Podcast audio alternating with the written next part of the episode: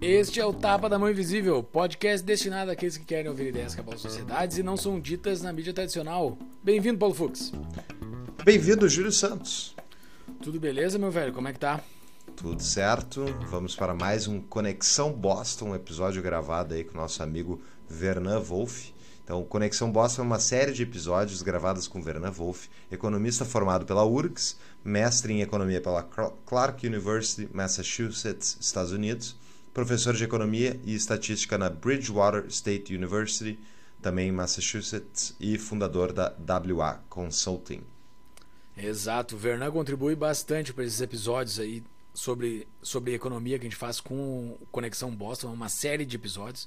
Nós já temos vários, desde o início do governo Bolsonaro, desde o segundo episódio do Tapa da Mão Invisível, foi um Conexão Boston. Uh, e é legal para a gente ir acompanhando a evolução econômica do mundo. Nesse episódio a gente fala bastante de mundo, a gente não fala muito de Brasil, a gente fala de mundo, o que está acontecendo, as incertezas, para que lado vai, para que lado tem ido uh, e, as nossas, e as nossas percepções, né, Fux? É isso aí. E o Tapa é um oferecimento da DBI Contabilidade, a contabilidade que ajuda você a descomplicar a sua relação com o governo, né? Tem que fazer aquelas declarações, tem que ter um contador bom que não vai te sacanear. E esses caras são a DBI, que é a contabilidade do Tapa, tem 25 anos de experiência, mais de 300 clientes e vocês podem procurar eles no contato arroba DBI Contabilidade ou no Instagram arroba DBI Contabilidade. E se você quiser ser um nosso apoiador, é só entrar no nosso apoia-se, apoia.se barra tapa da mão invisível e nos ajude a espalhar a liberdade pelo Brasilzão. E você recebe em contrapartida acesso ao nosso grupo exclusivo no Discord, onde estão todos nós apoiadores que a gente fica conversando lá a semana toda sobre as coisas que estão acontecendo no Brasil e no mundo. É bem legal, tem canal, o Discord é um aplicativo que divide as conversas por canais, e tu pode ir somente no, nos canais que tu gosta política, uh, economia, é tudo divididinho, é bem bacana. Entre lá e vamos interagir e entender mais desse mundão.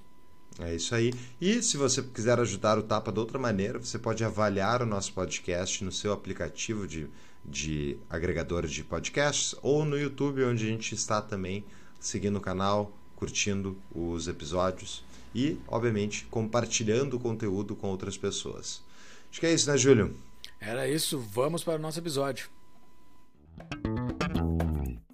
Então, Vernan, seja muito bem-vindo para este nosso papo, a gente conversar sobre a economia desse nosso mundão, né? Tem muita coisa acontecendo nesse mundão, desde a última vez que a gente falou. Seja muito bem-vindo, cara. Muito obrigado, Júlio. Muito obrigado, Paulo, mais uma vez. É, obrigado pelo convite aí, poder participar do Tapa da Mão Invisível aqui do estado de Massachusetts, nos Estados Unidos. Eu vinha conversando anteriormente na minha estação favorita, que é o outono. É simplesmente maravilhoso como as árvores estão amarelas, laranjas, as folhas estão caindo. O que eu posso dizer com uh, não certeza, mas com firmeza que isso contrasta com o que nós estaremos esperando aí provavelmente que há de acontecer em diversos locais do mundo quando nós falamos de economia, né? Só relembrando aí, nós tivemos a pandemia do coronavírus 2020, 2021 e tudo que os governos fizeram, a maior parte de ruim na parte econômica, na parte de saúde, quando nós pensávamos que era o fim desse pesadelo, né? O Putin ou Putin invadiu a Ucrânia e chacoalhou o mundo novamente, aí causando uma bagunça completa, principalmente nos preços e de que maneira isso afeta Estados Unidos, Europa, o mundo, o Brasil. A gente vai estar tá aí conversando, batendo o papo é, nesse episódio mais uma vez. Então, mais uma vez, obrigado, Paulo, Júlio, vamos lá. é, deu. Winter's coming, né, Vernan? O, o, o, inverno está chegando aqui no Colorado também. O, o outono é muito bonito. É, um, é que estação maravilhosa é essa mesmo? Tudo, tudo fica cinematográfico, assim, tudo fica fotográfico, né? Uh, mas a gente falou bastante sobre o mundo pós-guerra da Ucrânia no episódio 191, que foi o nosso último Conexão Boston que nós fizemos. Então, a gente mergulhou muito como é que ficou o mundo após essa, essa, esse movimento inesperado do Putin. Era esperado por alguns analistas, mas ninguém pagava para ver que isso iria acontecer. Aconteceu 24 de fevereiro de 2022, entrou para a história como quando duas nações como McDonald's entraram em briga. Pois é, e falando no Putin, eu estava lendo uma newsletter, só um parênteses, você está lendo newsletter que ia falar sobre o Putin, mas uh, para a preparação desse episódio, que a gente vai tratar de, vamos tratar de macroeconomia, né? É, o mundo Fiat, esse mundo macroeconômico, é muito, muito, muito, muito complexo. Eu sigo uns cinco analistas que são os meus prediletos, têm opiniões diversas, mas é tipo o trabalho dos caras é ficar acompanhando o que, que o Fed fala, o que, que o Fed vai fazer, o que, que a Lagarde faz, como é que está a taxa de juros no mercado uh, uh, do, interno do, do Banco Central Europeu, que ele está manejando as, as diferentes dívidas dos países que compõem o euro. É extremamente complexo e, obviamente, isso é horrível para o planejamento econômico. Porque tu não consegue enxergar meio, não consegue enxergar meio metro para frente sem ter, tipo, tudo depende do que, que o Fed vai fazer. O Fed manda no jogo, né? E daí troca isso. Se a gente estivesse num sistema Bitcoin, ou um sistema ouro, ou num sistema de moeda forte, né? É completamente diferente, é completamente, uh, especialmente se tu tem um padrão uh, Bitcoin que não é que a inflação já está dada do sistema Bitcoin ad eterno, tu já sabe qual vai ser, tu já sabe como é que te posiciona e se fosse a moeda dominante, a, a facilidade para fazer cálculo econômico e prever um cenário mais para frente diminui muito a incerteza, muito. E mas hoje a gente vai falar desse mundo Fiat, que é uma loucura, é insano, é insano. Eu não sei se tem algum comentário antes, senão eu vou entrar no Putin aqui. É, eu tenho um comentário. É. é. realmente, eu concordo com o Paulo na questão da crítica a essa moeda fiduciária, porque isso nos impede de olhar o que está acontecendo no lado real da economia, onde uh, os fatores produtivos são empregados, capital, trabalho, o que está sendo produzido. A gente foca muito é, no que o presidente do Banco Central vai falar, vai fazer, mas antes do, Putin, do Paulo falar do Putin, e quando a gente começar a falar da economia global, é, eu quero falar sobre o discurso, o último discurso do Jerome Powell. E nisso o Fux tem completa razão. O país inteiro aqui parou para ouvir o que, que ele ia dizer, para ouvir é, a, as, os comentários do Jerome Powell sobre o novo aumento nas taxas de juros nos Estados Unidos e de como isso vai gerar, tanto nos Estados Unidos como no mundo, uma situação que eu gosto de né, fazer um, um, uma analogia de quando tu vais viajar de avião, né? E aí tens um, tem uma turbulência lá, o comandante avisa para apertar os cintos, fasten seat belts, é o que eles costumam dizer em inglês. É, mas realmente eu concordo com o Fusco, a gente fica focado muito no que os formuladores de política monetária vão fazer, no FED, o Banco Central Brasileiro, o Banco Central Europeu, e esquece de analisar o resto, porque infelizmente hoje em dia nós não temos uma alternativa. Nós não temos uma moeda que possa competir com isso. Então eu quero estar tá fazendo alguns comentários sobre isso aí antes de vocês entrarem em Putin e tudo mais. Antes do Putin, né, tem uh, é bom a gente ver o número, né? Por que, que a gente está dizendo uh, que é tão importante essa tomada de decisão do, do presidente do Fed? Não sei se se traduz como, como presidente, mas é o presidente do Banco Central americano, uhum. né? Que é o Powell, que o Vernon acabou de, de, de se referir.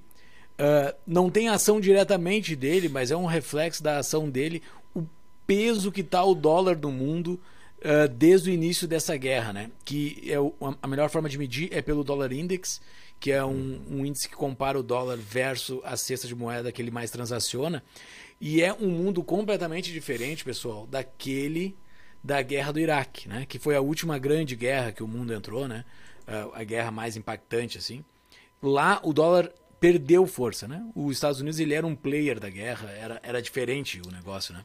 Agora os Estados Unidos ele é o cara que está financiando a guerra, ele está pelo uh, pela lateral dando dinheiro para o Zelensky uh, se defender, né? Tanto é que os americanos aqui, muitos já estão ficando anti-Ucrânia, já que eram bastante, era bastante favor, favorável à Ucrânia, hoje já estão ficando contrário, porque o, o, o Biden está dando muito dinheiro para o Zelensky, muito. É, é assim, é, é, de, é, é na casa de dezenas de bilhões, eu já não sei se já não chegou na casa de centenas de bilhões, mas é um uhum. número muito grande de dinheiro que os Estados Unidos está bancando para para a Ucrânia se defender lá, né? mandando os equipamentos de defesa antiaérea, principalmente, e de ataque um pouco, um pouco mais longo.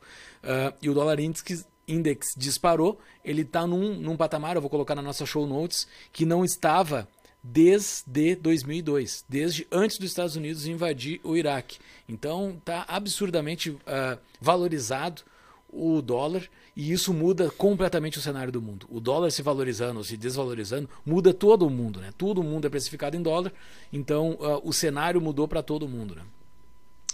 Mas sabe que não é o. Eu estava ouvindo isso no, no podcast do Amusa, ele comentou uma coisa que eu, eu, eu nunca tinha me ligado, mas a, a avaliação dele de por que que. O que, que importa para o dólar ser tão dominante na economia global?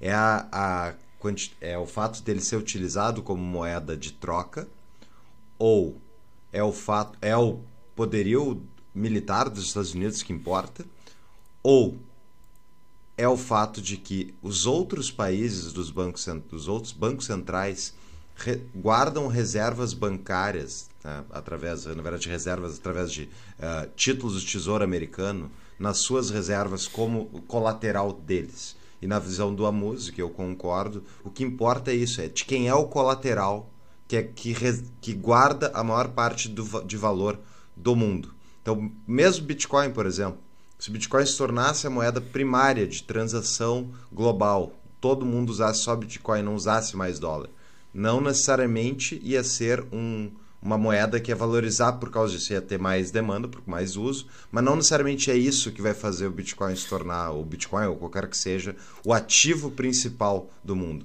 O que torna ele principal é quando as pessoas guardam as suas reservas naquele ativo. E é isso que o, o, os, os treasuries, os títulos dos Estados Unidos representam na economia global. O próprio Brasil tem o famoso colchão, não sei quanto está agora, aquele colchão é, 300 de e poucos bilhões. 300, 300 e poucos, bilhões, é. que foi parte lá do tripé macroeconômico que estabilizou as finanças brasileiras e é o que hoje permite, inclusive, que o Brasil tenha um endividamento de, sobre o PIB aí de 80%, mas não sofra um ataque especulativo contra a moeda real e tal, mesmo o real se desvalorizando, a gente tem ainda uma margem de gordura para não sofrer, enfim, muita volatilidade, a moeda não ir para as cucuias, porque tem esse colchão. Esse colchão, na verdade, é dólar e ele é baseado nesse lastro que é dado pelo US Treasuries, né, pelos títulos públicos do governo americano. Só que esse é o mercado que agora está tá indo a pinel nessas últimas duas semanas, né? Não, não dos Estados Unidos, mas do, dos outros.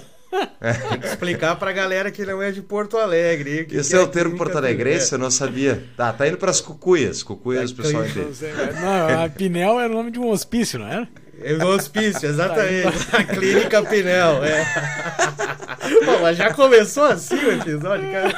Mas, é, não, mas é. Só para um último comentário eu passo para vocês. Ah, é, nessa na semana que a gente está gravando, na semana anterior à nossa gravação, não, duas semanas atrás, ia ter o dia 29 de setembro, ia ter um aviso do. ia ter uma. uma uh, como é que chama? Uma press conference, uma. Uma, uma, uma entrevista. É, como é que é a tradução? Coletiva de imprensa? Coletiva de imprensa, obrigado.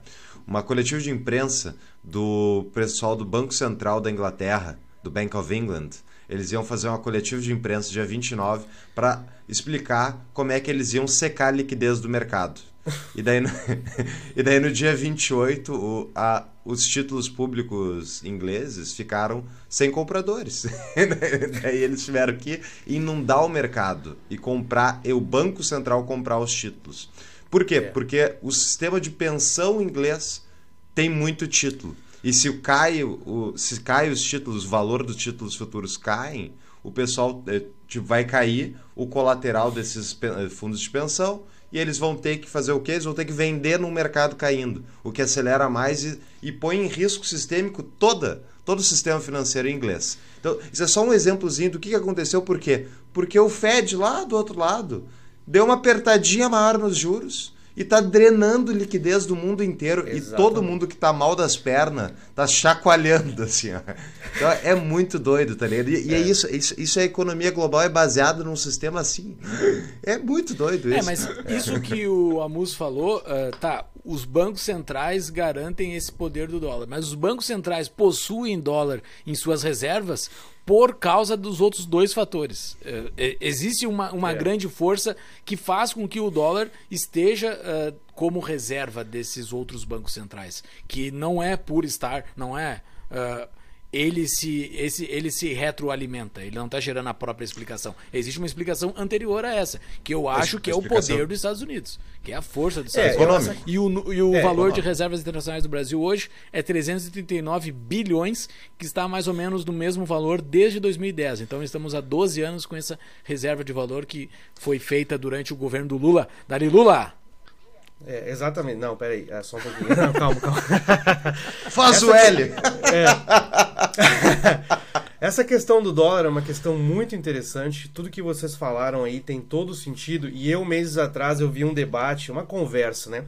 Entre um comunista e uma economista liberal. É, e, e o eco, comunista, supostamente, fez uma crítica à questão da emissão monetária não gerar inflação que é uma coisa que o Friedman falou, existem evidências empíricas sobre isso no mundo afora, e ele deu um exemplo que é interessante, tá, para dar crédito para ele, que foi o seguinte, a partir de 2001, 2002, com o Greenspan, os Estados Unidos baixou drasticamente as taxas de juros, né, o Banco Central, o Fed, é, é, tanto é que gerou a bolha imobiliária, etc., gerou uma, uma uma inflação nos ativos, mas no nível de preços da economia isso não se alterou. Para ver como a gente não pode olhar só no nível de preços, seja o nível de preço ao consumidor e etc.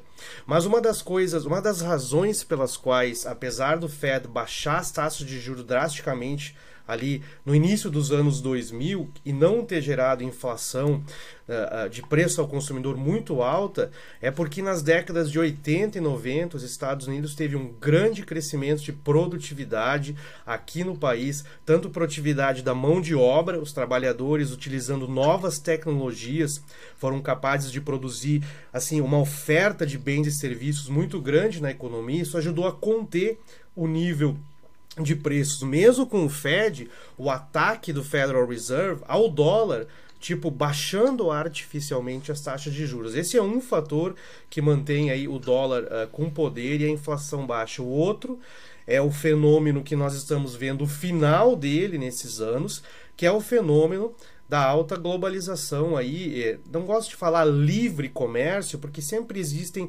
barreiras ao comércio mundial. Mas no início dos anos 2000, era muito fácil importar e exportar, e isso trouxe muitos produtos de fora para os Estados Unidos, que manteve aí o nível de preços baixo. Então, é, eu acho que tem sim sentido dizer, por exemplo, que uma das razões pelas quais o dólar não sofre hiperinflação ou alta inflação é também não só o poder militar, que nem o Fux falou, mas a robustez econômica dos Estados Unidos que ele colheu frutos aí a partir da década de 80 e 90. É uma coisa para prestar atenção também.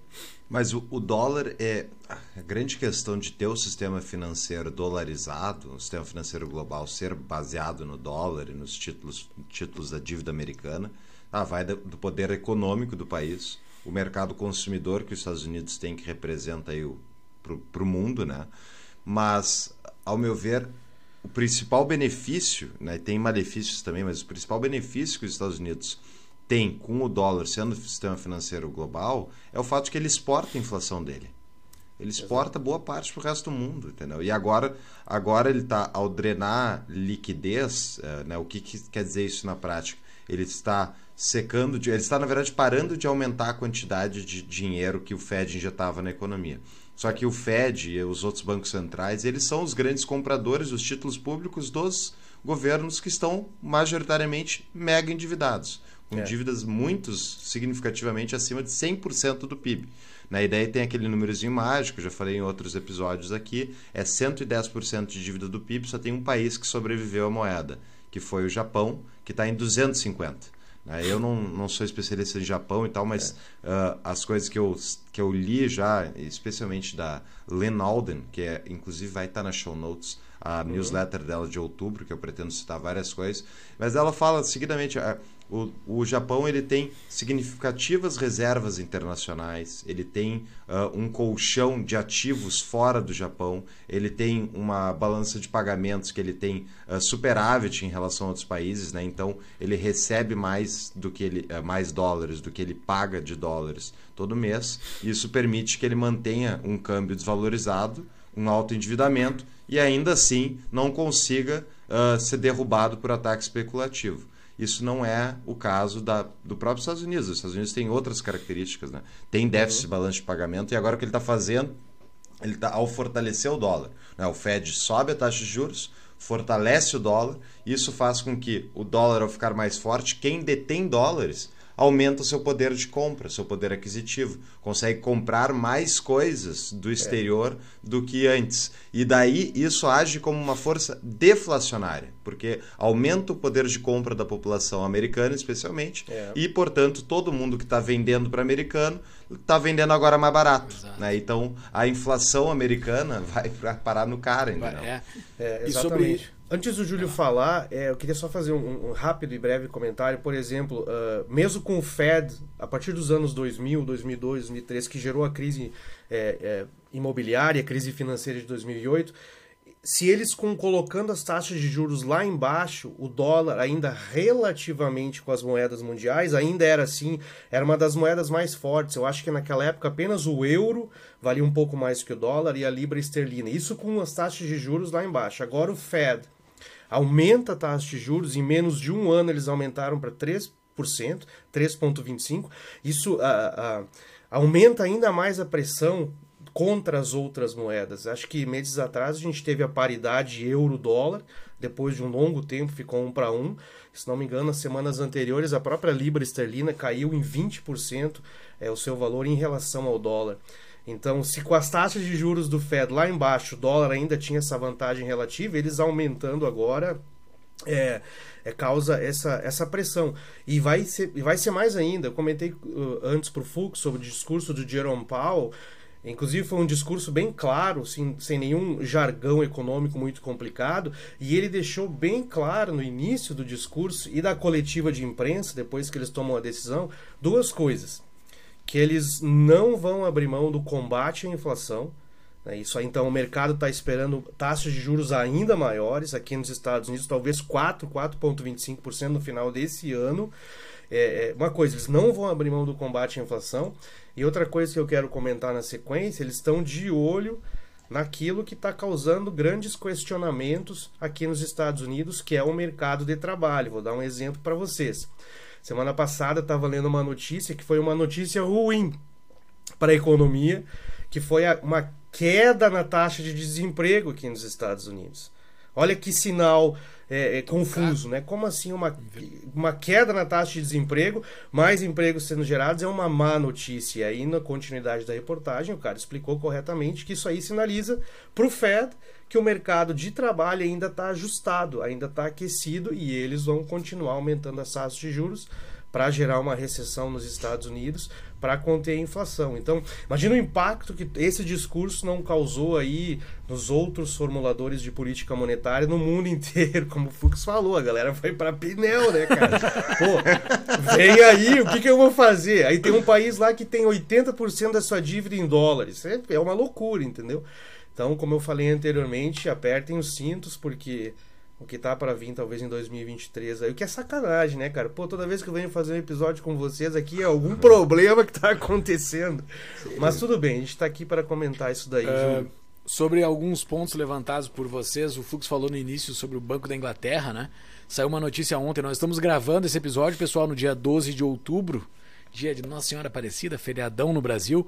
Então aí no dia 22 de outubro, quando vocês estiverem ouvindo, talvez já vai ter reverberado outras notícias sobre o Banco da Inglaterra, mas eles falaram ontem, no dia 11 de outubro, eu vou colocar na show notes, que os fundos de pensão têm três dias para tomar uma, uma providência.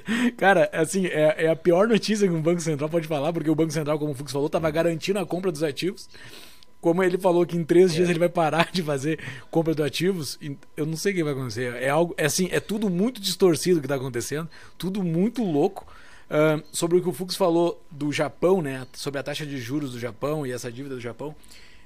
Analisando pelo lado financeiro, quando tu vai analisar uma empresa para tu dar uma dívida para ela, para tu conceder uma dívida, tu, tu faz o, o caminho geralmente inverso, né? Tu vê a capacidade de pagamento dela, e tu vê a taxa de juros que tu vai dar para ela e saber o endividamento que ela pode estar. Então, o, o, o, o Japão estar com uma dívida alta é porque ele tem uma capacidade de estar com taxa de juros baixa por longo tempo, porque ele é confiável.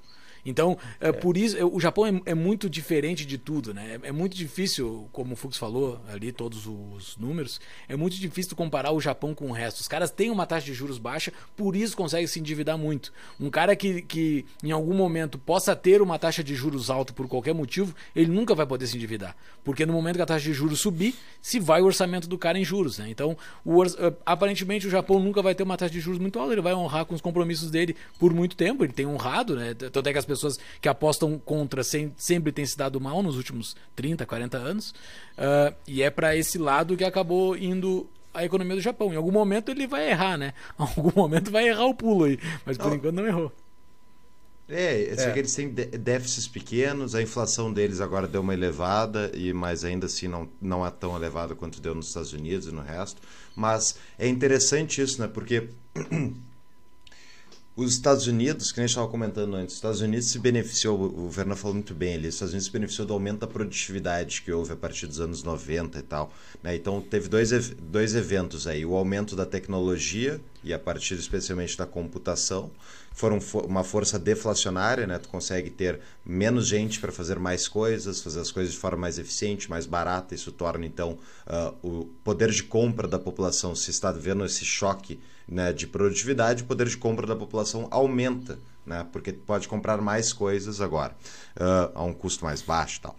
Uh, mas o outro, o outro evento né, foi a própria globalização que o Verna também comentou, que, né, que cresceu muito né, nos últimos 20 anos e isso permitiu que a população mundial especialmente no Sudeste Asiático, que fez o tema de casa, de arrumar as contas públicas, não gastar mais que arrecada e blá, blá, blá, tirou muita gente da pobreza, né? A, a, a, pobreza mundial caiu significativamente. Eu não lembro os números de cabeça, mas eu ponho nas show notes depois ali. Eu não sei, mas isso é interessante até puxar para a gente falar tá. durante o programa ainda. Enquanto Fala. tu puxa, eu posso falar tá. de um outro assunto aqui que eu falei, Puxa, quem está chegando no podcast agora e falou e me ouviu falando Dali Lula, né? Uh, pra, só para deixar bastante esclarecido por que, que eu falei aquilo. Dois, uh, no episódio 202, eu e o Fux analisamos o programa de governo do Lula, que é o programa de governo que ele entregou para o para o para o TSE. Então é um programa de governo que aparentemente era provisório e ele ia fazer um novo e acabou não fazendo, mas ali está escancarado o que, que, ele vai fazer. Não, não tem nada de segredo o que, que o Lula vai fazer, ali está escancarado o que, que é o PT. E a gente analisou o período de governo do Lula, que foi de 2003 a 2010, e a bonança que deu o, o período o, o, período Lula no Brasil. E a, a conclusão é óbvia: o mundo todo passou por essa bonança naquele período de 2003 a 2010. Não foi o Brasil. O, o, o Brasil cresceu apesar do Lula, não por causa do Lula. Então, uh, uma coisa que é interessante de ver sobre as reservas internacionais também, a gente, a gente viu muito PIB per capita lá naquele episódio, mas sobre as reservas internacionais também, todos os BRICS, todos os países semelhantes ao Brasil, cresceram as suas reservas internacionais absurdamente naquele período de 2000 até 2010. Porém, o que aconteceu com o Brasil? Em 2011, o Brasil parou de crescer suas reservas internacionais. Todos os demais subiram até 2015. Por que, que o Brasil não cresceu? De 2011 a 2015 veio a bomba da Dilma que estourou, o, que foi o fim do governo PT, né? Então, assim, uh, parem de acreditar que essas coisas uh, que ocorreram naquele período foi por causa do Lula. Não foi. O mundo todo aconteceu isso. Então eu posso botar na show notes as reservas internacionais de todos os outros BRICS, colocar do México também, que é, que é, que é, é uma proxy boa de comparar com, com o Brasil. Todos cresceram suas reservas internacionais nesse mesmo período. Então, assim, não. É, só para deixar bem claro que aquele meu Dari Lula ali era só um deboche. Uma pausa na nossa programação para o nosso novo patrocinador, a Suning Energia Solar. Ela é uma empresa que trabalha focada com projetos fotovoltaicos para empresas com matriz em São Paulo e no Rio Grande do Sul. Com seis anos de atuação, ela tem centenas de indústrias e comércios no seu portfólio. como L'Occitane, BRF e o de Aço. A Suning Energia Solar tem como objetivo trazer com segurança e qualidade investimentos rentáveis em energia solar para os seus clientes. Energia solar veio para quebrar o paradigma de se pagar conta de luz pelo resto da vida, gerando economia e eficiência em um mercado cada vez mais competitivo para os negócios. Sendo que o investimento, uma vez financiado, é pago com a própria economia que ele gera. Saiba mais em tapadamãoinvisível.com.br barra solar. Voltamos para o nosso episódio. Então eu puxei aqui do Our World in Data a população em extrema pobreza caiu em, de 1,9 bilhão de pessoas uh, em 1990 para mais ou menos umas 650 milhões de pessoas em 2018. Né? Então, é 1,3 bilhão de pessoas saiu da pobreza. Essa, essa pobreza foi reduzida especificamente na Ásia, né, no Sudeste Asiático, né, específico China e os outros países à volta ali, que tiveram uh, o benefício de um crescimento econômico significativo. Então, isso tudo uh, beneficiou muito o mundo inteiro, porque conforme a população global enriquece de alguma maneira, aumenta o poder aquisitivo, aumenta o comércio, aumenta enfim, a divisão do internacional do trabalho. Isso são todas forças deflacionárias que estão aumentando o poder de compra da população global.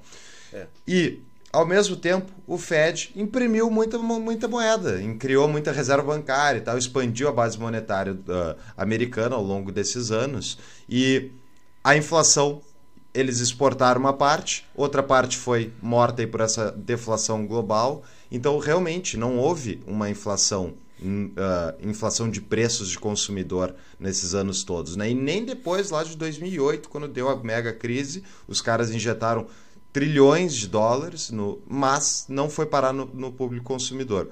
Agora, Uh, especialmente com os cheques de estímulos ali durante a pandemia, o fechamento dos lockdowns e coisas assim, a finalmente foi parar um pouco desse dinheiro na, na ponta nos consumidores, aumentou o número de demandantes de bens, a produção eh, parada, seja por lockdown, seja por problemas de, de infraestrutura, problemas de energia, tudo isso foi somando que o, esse custo finalmente chegasse no mercado consumidor. E essa base que eles chamam, nos, os economistas mainstream chamam de core inflation, né? inflação uh, núcleo, assim, inflação, inflação base, núcleo, um, é é, inflação do núcleo, a base disso significativa é custo de energia.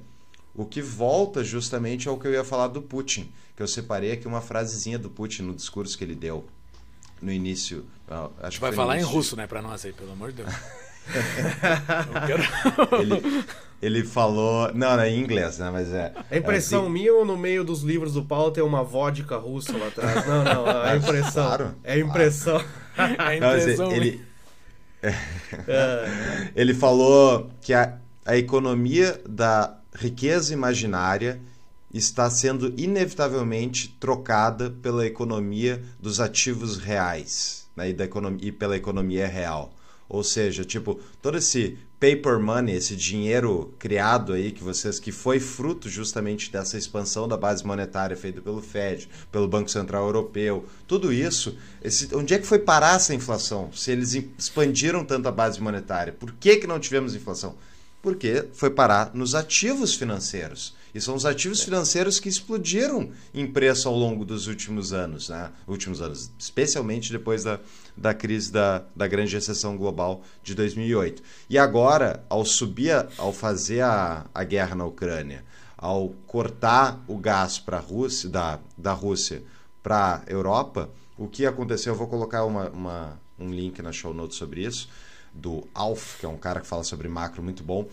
E o que aconteceu foi o seguinte: o Putin cortou o subsídio, digamos assim, para a produção barata da Alemanha e de outros países europeus que exportam bens de capital para o resto do mundo.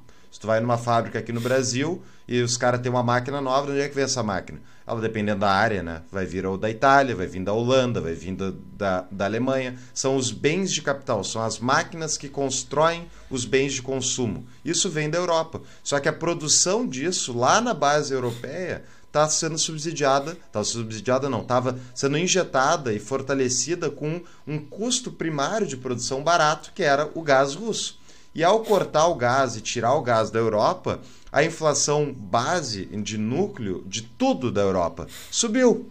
Subiu. E daí o Fed, o Fed não, o Banco Central Europeu está sentado num um, um ativo, um passivo bancário gigantesco que agora está gerando inflação por causa da questão da energia. E o que, que, eles têm que fazer? Eles teriam que subir a taxa de juros, teriam que fazer a mesma coisa que o Fed. Só que o Fed, se o Fed está apertando, eles também deveriam apertar, subir a taxa de juros e impedir justamente a inflação de sair de controle. Mas como é que eles vão fazer isso de forma significativa e estável se estão mega endividados? Se eles fizerem isso, quebra, vai em recessão é. e tudo potencializa para pior. Então foi essa jogada que o Putin fez, entendeu? Ele, ao, ao, querer sacanear a Europa, ele fez, ele atacou. É, eu não sei se ele planejou tão assim a, a, a, tal ponto, mas foi muito bem feita essa jogada, né? Para ralar com a Europa. Eu não sei se isso foi, eu acho que isso não vai ser bom para a Rússia no longo prazo, porque vai ter, obviamente, tem consequências econômicas. Então eu não sei, eu falei bastante coisa aí, o que vocês acham? Eu acho que eu quero ver a Alemanha imprimir kilowatts agora. Imprime, é, vai lá, imprime. Pô, sacanagem. A Alemanha, a Alemanha realmente está em situação muito complicada, mas é, é, a situação econômica europeia é realmente muito difícil. Eu quero compartilhar com vocês e, com, e no show notes também o um comentário, um tweet, na verdade, um economista europeu. Não, não me lembro o nome dele agora, mas é italiano. Ele colocou o que ia acontecer com a Europa em 10 passos isso antes da invasão do, do Putin na Ucrânia. Muito interessante como ele acertou até o passo 9. O que, ia acontecer? A Rússia invade, os preços sobem, a inflação vai a dois dígitos e o Banco Central chega num ponto bem igualzinho que o Fux falou, que eles não vão ter o que fazer. Isso pode gerar um colapso econômico na Europa, com consequências aí que nós não, não sabemos. Então, Vamos aí uh, esperar que não aconteça nada de muito grave, porque tem diversas populações envolvidas, tem populações de imigrantes que moram na Europa que podem sofrer com isso, etc. Mas para a gente ter uma ideia do tamanho do problema, tá? E falar, que nem vocês estão comentando, da macroeconomia global, começando aqui nos Estados Unidos, eu tenho alguns dados que eu vou compartilhar com vocês aqui sobre esse último aumento das taxas de juros do Fed.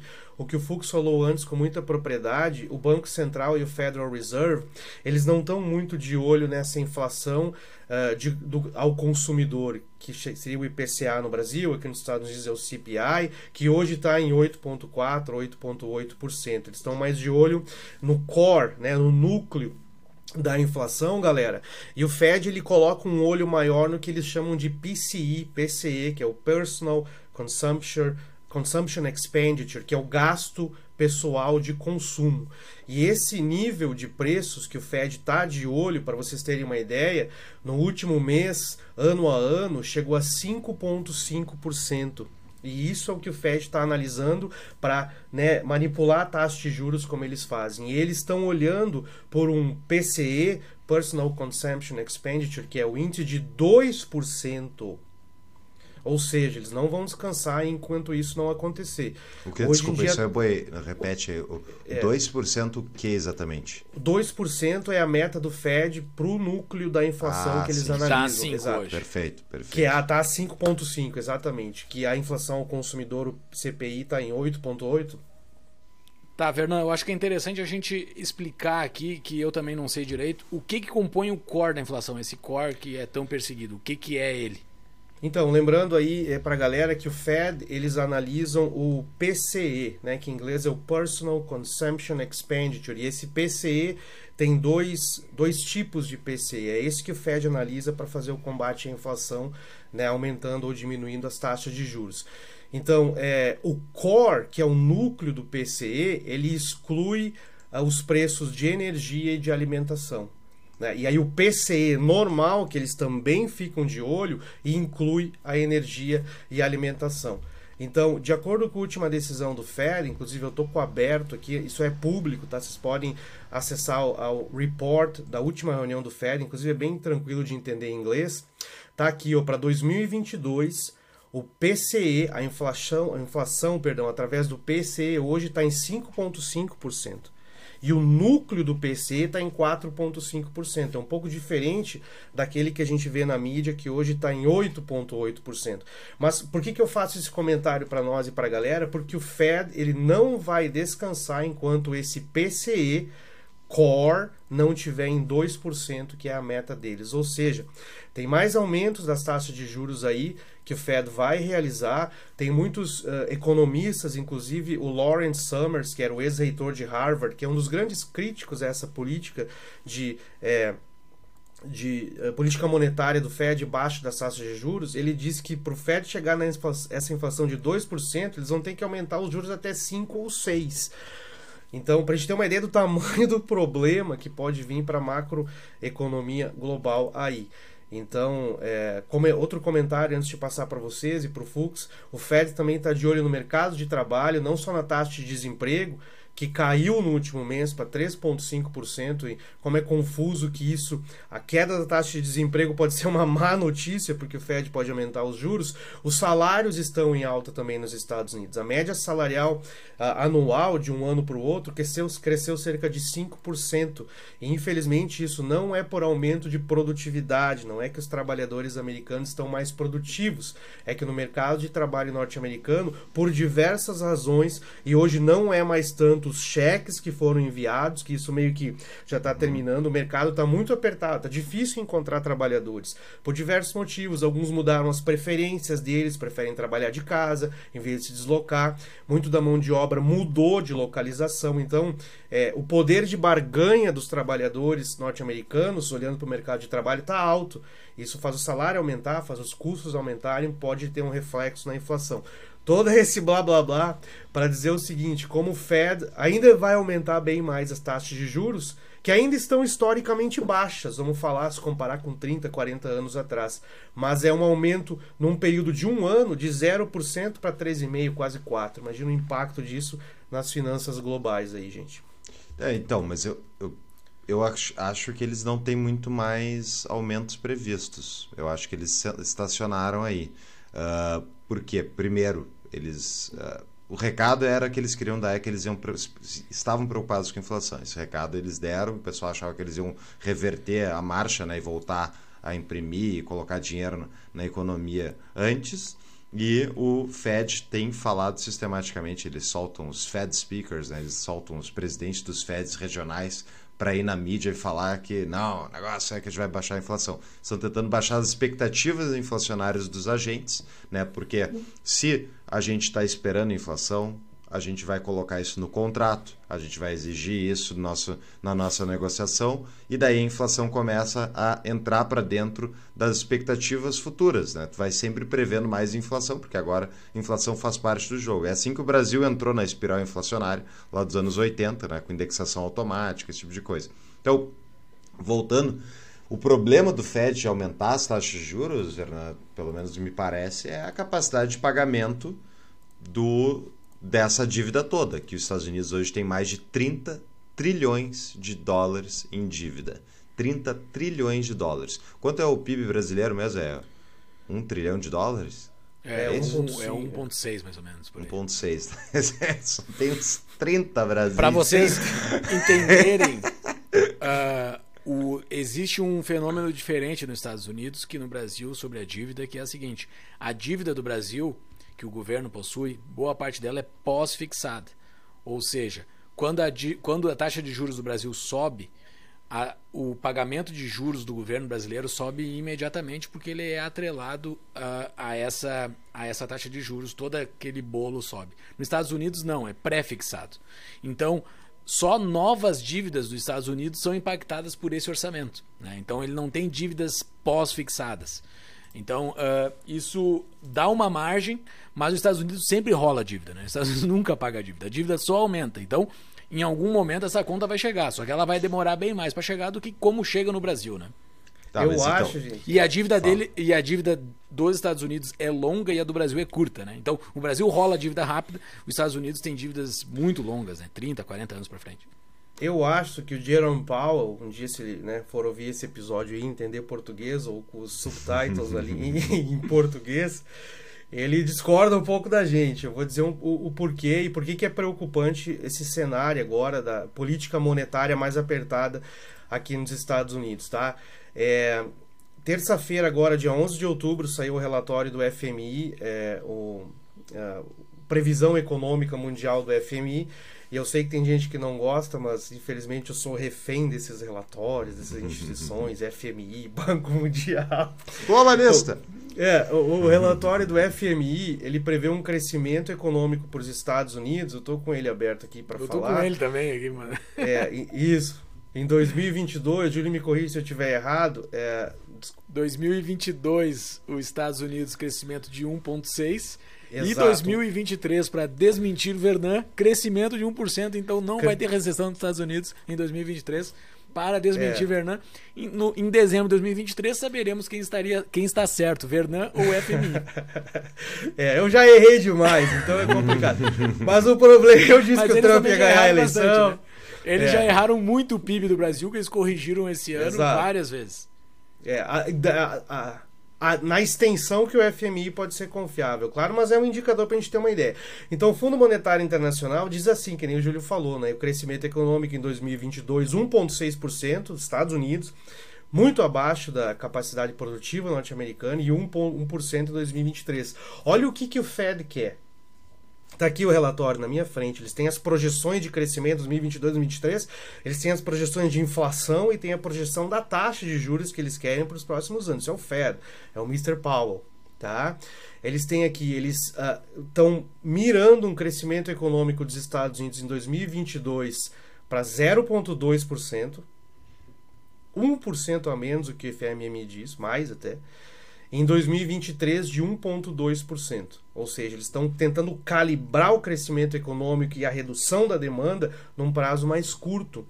Agora, olha a projeção do aumento das taxas de juros do Fed, que eles almejam né, em 2022 terminar o ano com 4,4%.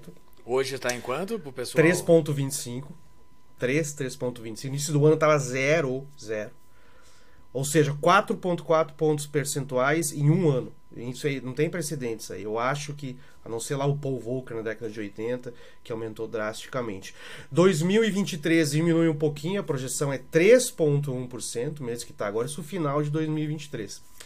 Porque eles esperam que a inflação em 2023 uh, ah, seja de 2,8% e em 2024 caindo para a meta que eles querem, de 2%. Ou seja, 8, eles estão tá na 8% subida. hoje, pessoal. Tá 8% a inflação nos Estados Unidos hoje. Eles querem alcançar 2% no fim de 2023. É, ou seja, eles estão na subida, entendeu? E pelo que eu vi do discurso do Fed, do, do Jerome Powell, perdão, do Fed, eles vão tentar fazer isso, sabe por quê? Porque uma das coisas que eu vejo que o Banco Central sempre tenta ter e às vezes falha, e falhou nos últimos dois anos, é a credibilidade monetária. Eles erraram feio, dizendo que a inflação era transitória, eles erraram feio na diminuição das taxas de juros, eles perderam um pouco de reputação e eles vão tentar ganhar. O grande problema disso, galera, é o seguinte: é, eles podem errar tanto para baixo quanto para cima, e o efeito que isso vai ter na economia real. É, é, complicado, é difícil, né? Eu concordo com o Júlio quando ele fala que o relatório do FMI prevê crescimento dos Estados Unidos, aquilo no ano, né? Mas isso é uma grande discussão hoje aqui no país. O que, que é uma recessão técnica? Né? Foi uma discussão que até a própria administração do Biden entrou. Meses, mês passado foi revisto o crescimento econômico dos Estados Unidos no segundo trimestre de 2022. No primeiro trimestre desse ano foi menos 1,5%. No segundo trimestre foi menos 0,6%. Ou seja, a teoria econômica diz que recessão técnica são dois trimestres consecutivos de crescimento econômico eh, negativo. Baseado nisso, a América já está em recessão. Eles só não aceitam dizer que está já em recessão, e aí eu tenho que concordar com eles, é que nenhuma grande recessão ocorreu sem ter um grande aumento na taxa de desemprego. Né? Um dos grandes precursores de recessão econômica é um aumento na, na da taxa de população desocupada. Né? Isso ainda está assim segurando eles para não admitir que os Estados Unidos pode estar tá ingressando aí numa recessão.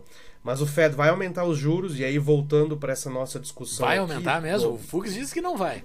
É, eu espero, né? Sei lá, o ideal seria para a economia é, real, que não para investimentos, para negócios, mas se quer realmente combater a inflação do jeito que está aqui, por diversos motivos, a gente já comentou em episódios anteriores, muita impressão de moeda, gargalo no lado da oferta. Eu, a minha aposta Espero que dessa vez não esteja errado, que nem já estive muitas vezes, é que eles vão aumentar a taxa de juros sim. Mas tem a, tem a tese que o Fux falou no início de exportar dólar, né? Porque com esse dólar extremamente valorizado, uh, se os Estados Unidos aumentar as importações, comprar bastante coisa de fora, trazendo coisa barata relativamente, porque o dólar está valorizado, uh, pode dar um impacto na inflação significativo, não? Porque os Estados Unidos é bem aberto, é um país com bastante comércio internacional, diferente do Brasil, que isso não dá impacto no Brasil. Mas aqui dá, né? Sim.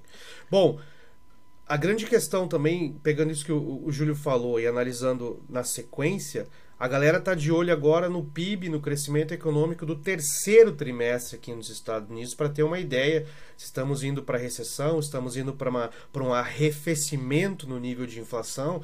É, mas o Goldman Sachs, até quero compartilhar aí nos show notes, tem uma previsão para o terceiro trimestre aqui nos Estados Unidos de crescimento econômico de 1,5% no trimestre. Uma das razões que eles veem para isso é o seguinte: que o consumo ainda não diminuiu. É, eles aumentam as taxas de juros para combater a inflação através da redução do consumo, mas o consumo das famílias ele vem aumentando marginalmente, é claro, mas vem aumentando. Então eu vejo que o Fed não vai descansar enquanto não, não vê é, o nível do consumo um pouco reduzido, o mercado de trabalho um pouco mais é, ajustado na questão né, de aumento de desemprego, infelizmente, um arrefecimento na atividade econômica. Agora, o que isso vai gerar lá para o outro lado, Europa, Brasil, outros países, é, é aquela questão, né? É um período recessivo, eu creio que nós vamos ver, principalmente no início do ano que vem. É, eu concordo. E a questão deles vão aumentar a taxa de juros ou não, enfim, talvez eles tenham mais alguns aumentos aí, mas eles estruturalmente não têm, ao meu ver, como manter uma taxa de juros muito elevadas porque eu até vou botar outra na show notes e outro link aqui, que mostra tipo o custo da dívida, de, o custo financeiro da dívida americana vai a um trilhão de dólares por ano man, para manter uma taxa de juros a 5%, se não me engano, uma coisa assim. Ou seja, ele passa a ser o principal custo do para o governo federal americano maior do que Medicare, Medicaid, que são as políticas assistenciais da área de saúde, que custam muito dinheiro e essa é a grande, esse é o, ao meu ver, a grande questão que a gente entra nesses anos 20 aí que a gente vai ver, que é as sociais-democracias globais estão todas endividadas, com algumas poucas exceções, tipo muita dívida. As taxas de juros estiveram uh, nominalmente tocadas lá embaixo de propósito, né, por causa justamente de política monetária expansionista, e agora eles, esses bancos centrais, né, eles se veem encurralados porque eles têm que aumentar a taxa de juros para segurar a inflação. Só que se eles aumentam a taxa de juros e o governo já está deficitário é, e não é, tipo eles não têm compradores para esses, essa, esses títulos públicos. Então quem tem que comprar os títulos públicos desses governos deficitários é o próprio Banco Central. Só que se ele compra esses, esses títulos, ele injeta liquidez no sistema de novo, o que favorece o aumento da inflação. Então é um brete tremendo, tremendo. Então o que, que eles vão acabar fazendo, na minha visão, enfim, seguindo o que a Lynn Alden fala, que eu acho maravilhosa, a coluna dela vai estar aqui, é, é a de outubro, ela é espetacular. Mas é, é isso, eles só têm uma opção, eles têm que continuar comprando os títulos públicos dos governos, que senão vai, vai tudo a pinel, é, vai tudo justamente para o brete. Então. Uh, nesses anos 20, o que a gente vai ver provavelmente vão ser picos de inflação ainda mais enquanto essa questão energética não for resolvida, porque qual é a maneira principal para te conseguir derrubar essa inflação base que vai afetar todos os custos da economia? É derrubar o custo energético. E daí entra aqui a pressão toda ESG, de fazer a tentativa de sair dos hidrocarbonetos, do consumo de carvão, do consumo de petróleo e tal, e ir para né, uh, tecnologia que já está aí há 200 anos, que é a solar, 150 anos, que é a solar, e, ou a tecnologia dos, dos cataventos, né? que é a tecnologia do século XIV. então, tipo, não está dando muito certo Energia a transição. solar está há 150 anos, eu não entendi a piada. a energia solar. Já tinham carros movidos a energia solar, eu me lembro, havia muitos anos atrás. Lá no, no início, no final do século do século XIX. Uh, é uma tecnologia velha, entendeu? Claro, muito ineficiente, não se compara e tal, mas tipo, é uma tecnologia antiga, está melhorando. Ela é eficiente como, tal, como um, um, um, um acréscimo à grade, né? A gente já falou isso Sim. em outros episódios, aqui no Brasil mesmo. Inclusive, a gente tem patrocinador disso, né, Júlio? Se você tem uma empresa e quer colocar na sua empresa, vale a pena tu colocar um painel solar, porque ele vai abater a tua conta ali, mas tu não pode só ter painéis solares Tu precisa de estar ligado na rede elétrica, e no Brasil a rede elétrica está muito alimentada por hidrelétricas, mas nos, em outros países é muito ligado ao consumo de carvão, ao consumo de petróleo, e é isso que. E outro, um outro parênteses aí. Se todo mundo tivesse dirigindo Tesla, né, que é movida então a, a, bateria, e a bateria é carregada quando chega em casa. E daí tu tem em tua casa uh, tá todo mundo cheio de, de painéis solares e tal para bater a conta, né?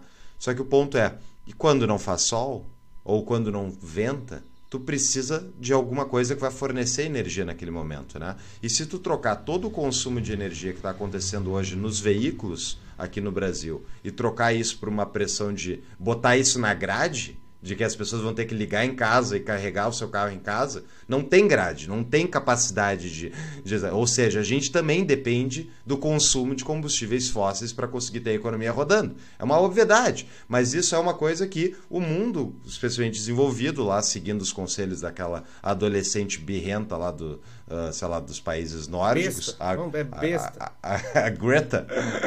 uh, é. Besta é quem escuta não. ela. Exato, mas sempre fala besteira.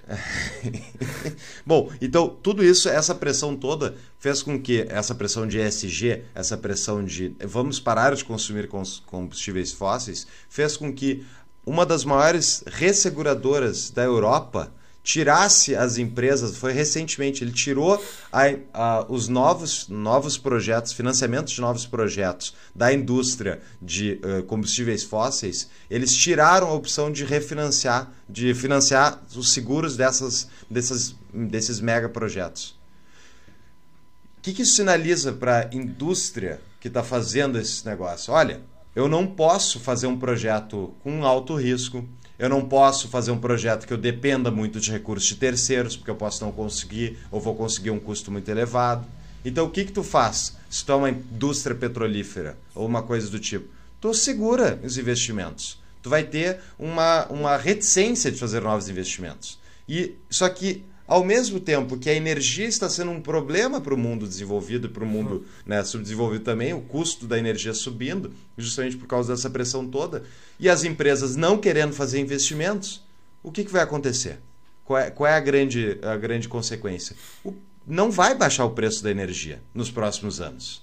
Não significativamente. A não ser que tenha alguma descoberta, ou enfim, eles finalmente migrem de volta para a energia nuclear, vai esse preço base vai continuar elevado. E isso vai gerar choques inflacionários constantes enquanto eles não resolverem isso. Então é um brete enorme. Tá é um brete enorme. Antes, é, eu sei que o Júlio quer falar alguma coisa, mas vou me meter aqui. Essa questão do ESG, Environmental, Social, Governance, etc., eu acho que, como tudo na vida que pode ter até uma ideia muito boa, ela, essa ideia, esse lema, acabou levando um choque de realidade. Né? Infelizmente, uh, choques de realidades acontecem e aí tu acaba tendo que ir para o pragmatismo prático de que é tentar resolver os problemas com os recursos que tu tens disponível, né?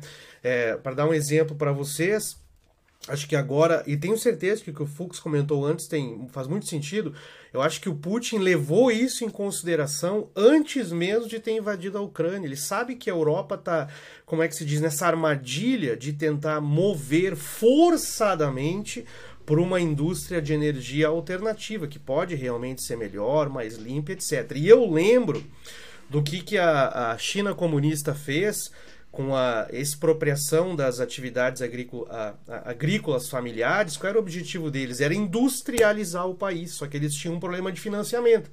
Se não me engano, na época a China do Mao lá, eles estavam numa briga com a União Soviética do Stalin, eles tiveram que forçar a agricultura financiar é, a, a, industrialização do país num curto período de tempo. Levou aquelas atrocidades que nós todos já conhecemos. Claro que não no mesmo na mesma magnitude, mas o que a Europa e outras regiões do globo, do globo tentam fazer é exatamente isso, é fazer uma migração energética forçada para um uh, tipo de energia que eles consideram um pouco mais, mais limpa, né?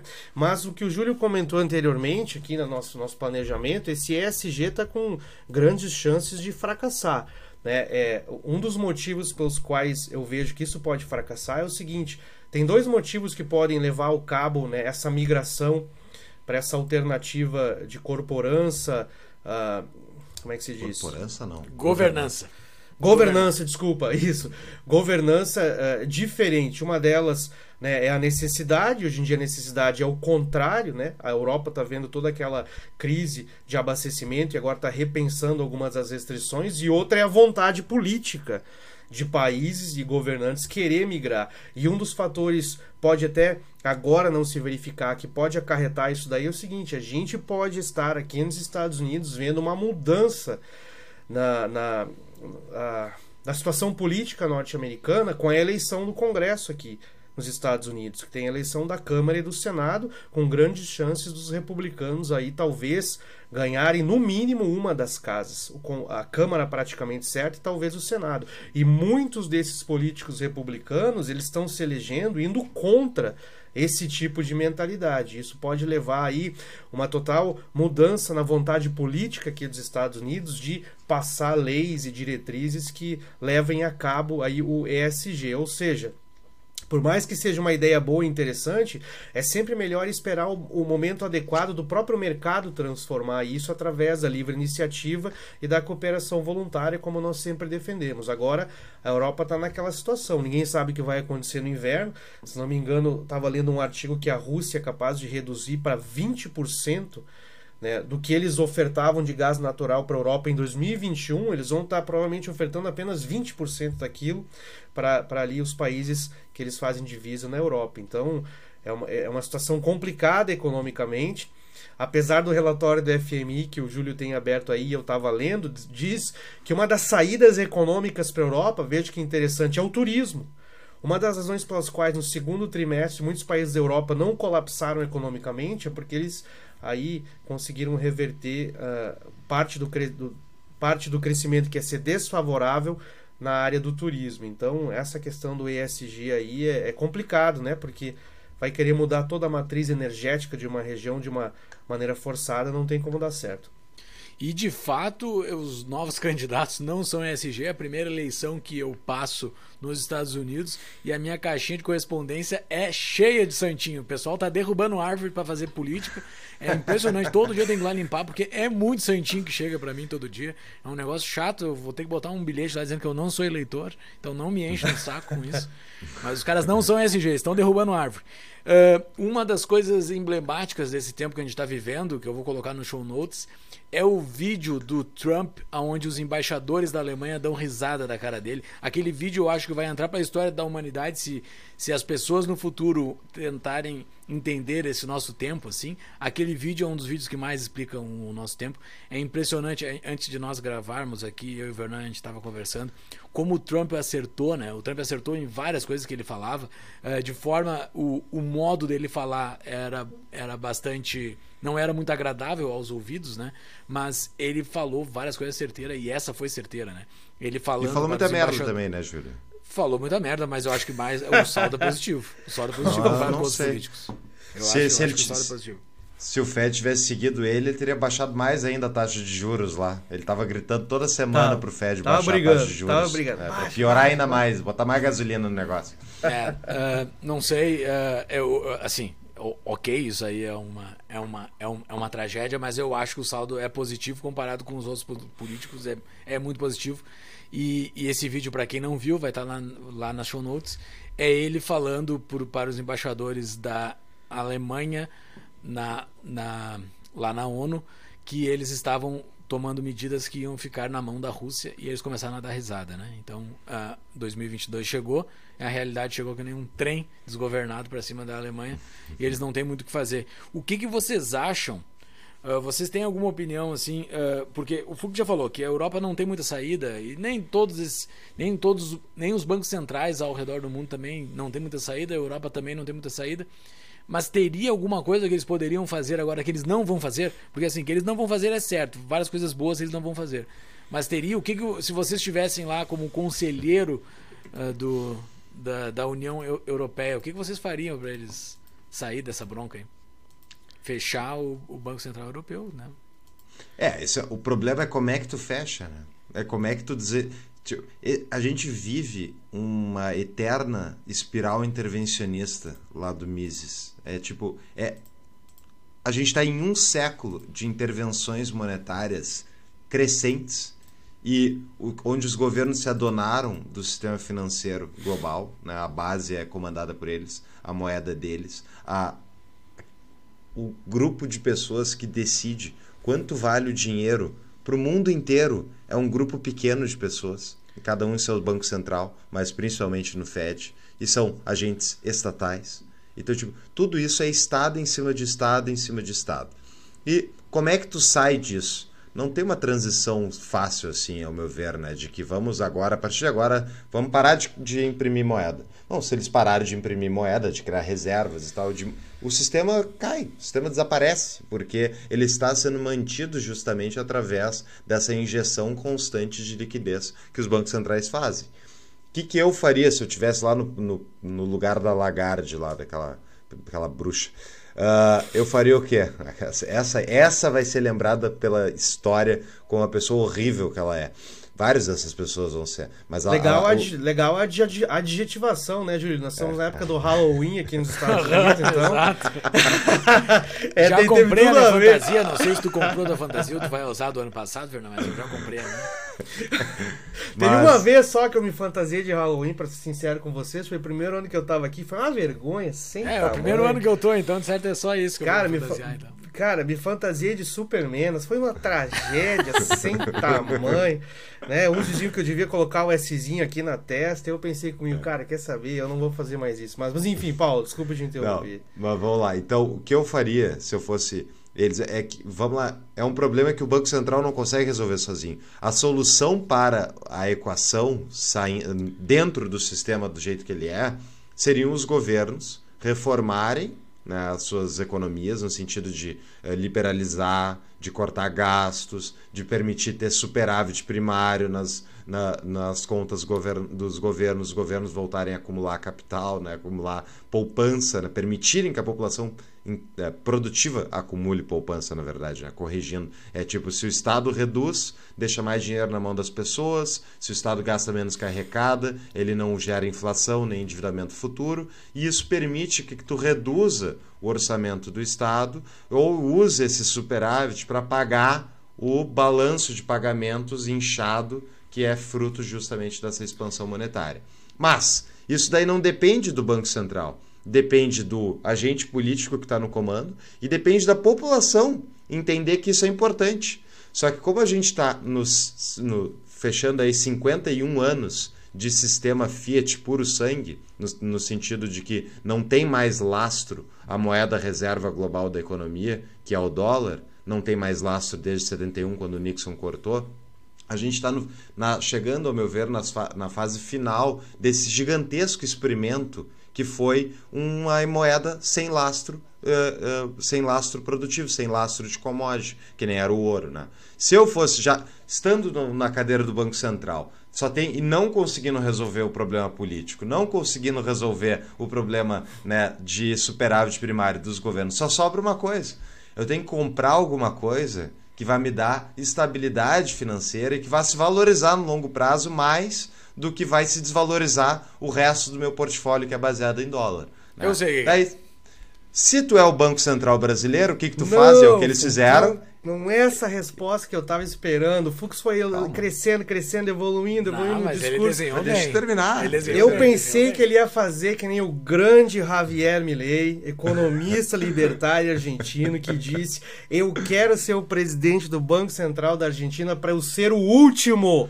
Perfeito. Eu ia fechar aquela Mas o Fux está indo para esse caminho. Ah, é, vamos ver. Ok, ok, não, vamos ver. Não, não, vocês me deram problemático. Então é o presidente do Banco Central.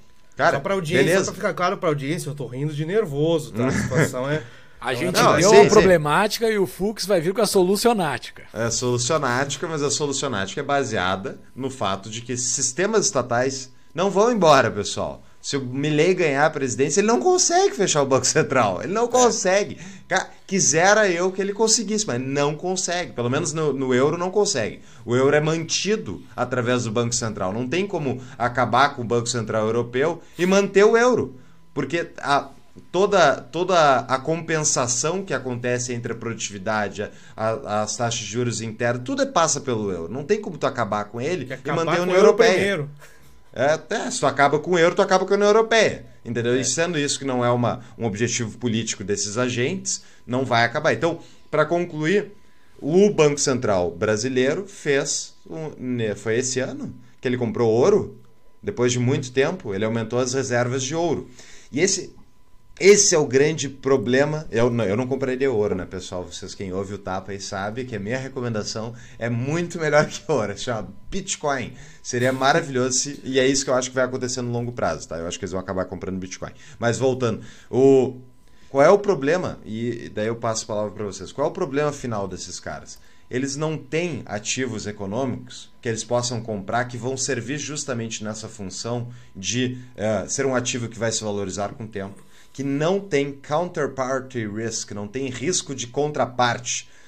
Por que, que a moeda da China não é parte das reservas globais de moedas, né, de forma significativa?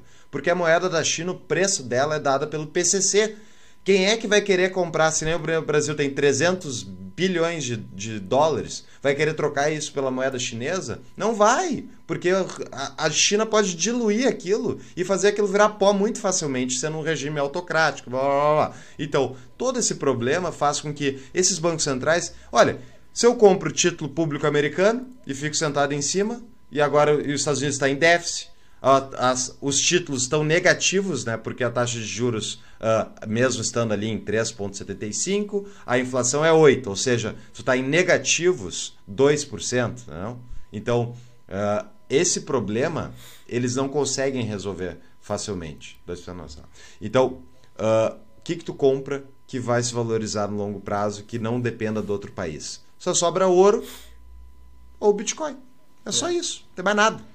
Então, antes de encerrar, o, o, o Banco Central é, é primeiro comprar ativos.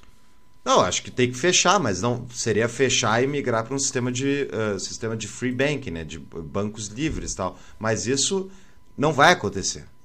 Vocês acham que isso vai acontecer? Não vai. Eles não vão fechar não. o Banco Central. É muito difícil porque é, seria uma transição muito tão difícil quanto a transição do cruzeiro para o real, que tem, envolve diversas variáveis. É uma transição de, de grande porte. Mas eu estava procurando a solução, quando o Júlio comentou sobre isso, qual seria uma das soluções para a Europa, essa crise energética, né? É, uma das soluções é a Europa contar com a sorte. Como assim a sorte? Essa crise energética ser de curto prazo as coisas se ajeitarem, retornarem a um patamar anterior à guerra em condições energéticas, o que eu acho duvidoso, que a guerra já está se arrastando há quase um ano praticamente. E, basear, e se essa sorte acontecer, tipo a crise energética não for de longo prazo, eu achei um artigo muito interessante que vou dar para vocês colocarem no show notes, que é do Brookings Institute aqui dos Estados Unidos que ele, uh, um grupo de cinco pesquisadores, eles, elas né, escreveram um artigo chamado Dois Grandes Choques sucessivos que poderiam resolver o problema do crescimento econômico europeu.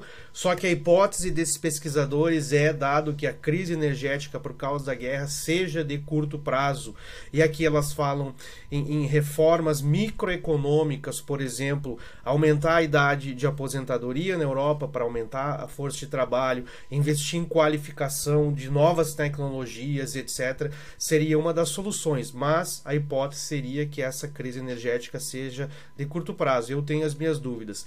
Uma das alternativas que o chanceler perdão, alemão tentou foi aumentar o fornecimento de energia, adivinha onde? Do Canadá.